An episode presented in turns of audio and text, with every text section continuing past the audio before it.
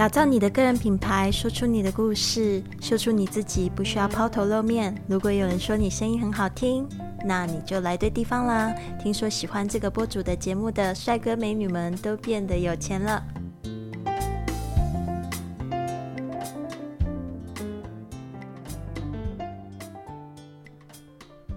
您现在收听的节目是 iPodcast，人人是播主第十九集，我是 Lily。今天我们来讲一下 Podcast 的这个 RSS feed 到底是什么东西呢？那很多人呢会对这样子的名字感觉到困惑。其实 RSS 就是等于这个 Real Simple Syndication，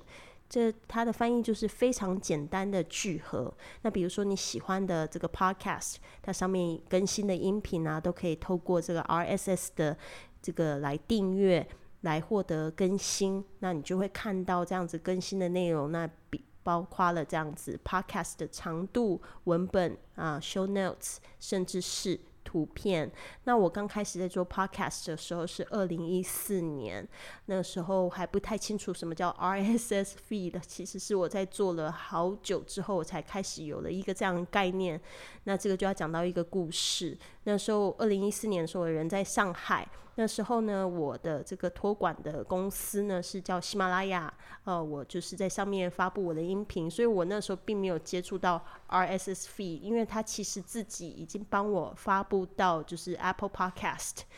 那我是觉得，呃，那个时候就觉得这样子其实挺方便，就是我只要做一次功夫而已。但是呢，后来就是有人发现。这样子的音频平台呢，就是会吸引非常多的粉丝哦，而且就是用户在上面粘度也特别好。甚至那时候我就是有发现，因为我在上面教的是英语嘛，那时候我们有一个非常棒的平台叫英语流利说，他做了一个 A P P。他后来发现，他应该也要就是放一些就是英语老师的教学的音频 podcast 在上面呢，会比较吸引他的一些粉丝还有用户，那就是会有新的听众，然后也会有就是原本的用户呢，会就是在上面互动比较多，所以他们就会特别来跟我就是要我的音档。那这音档 MP 三呢，虽然它不是很大的档案，但是因为我每天一根。就会发现这个档案非常多，所以我就觉得非常麻烦。所以那时候我们是想了一个办法。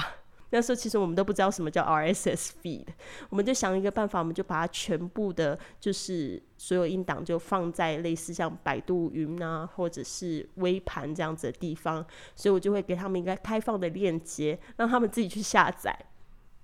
那这样子的话，就是要有一个负责人，他要很勤劳去更新、去下载那些音频，然后还要帮我更新封面啊，还有这个文本啊。所以我们就其实我们觉得后来就是挺麻烦的。其实后来我就发现，大家了解 RSS feed 的时候呢，就会有很多的公司，他们就很聪明，他们自己加了网站之后呢，他们拿到这 RSS feed，他们就会自己放在他们的平台上面。那其实呢，当时因为规范没有非常多，所以他们也都没有经过说我的同意。但是其实这样子是一个双赢的。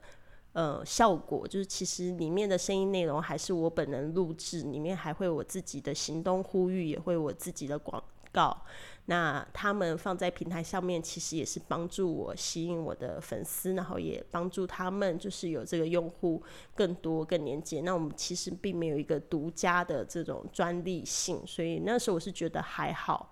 所以呢，大家就是这样子可以稍微理解。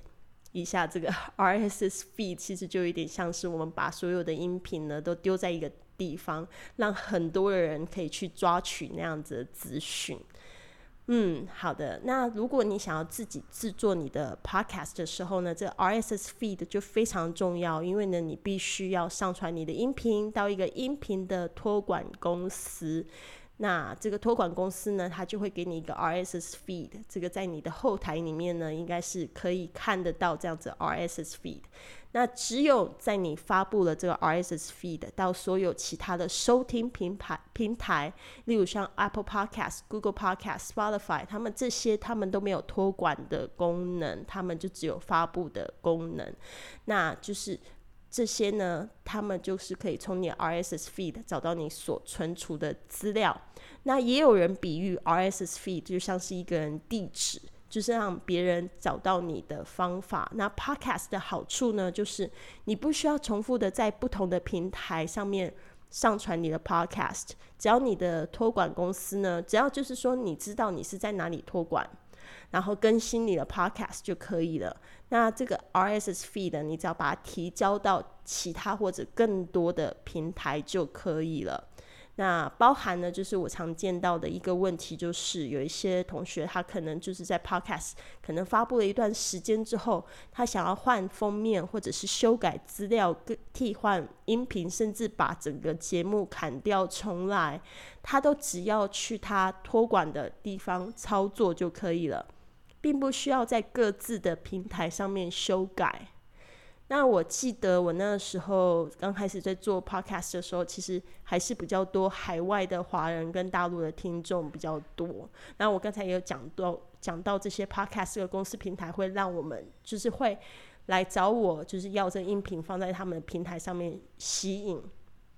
其实呢，你现在就会发现呢。呃，就是他们宣传我的声音呢，让我就是用声音也帮助他们吸引粉丝，会更有粘性啊。那我是觉得这样子的概念呢，其实当他们在了解 RSV 的时候呢，就会发现这个技术其实就是帮助我们还有其他的播放平台可以有更好的串联的方式。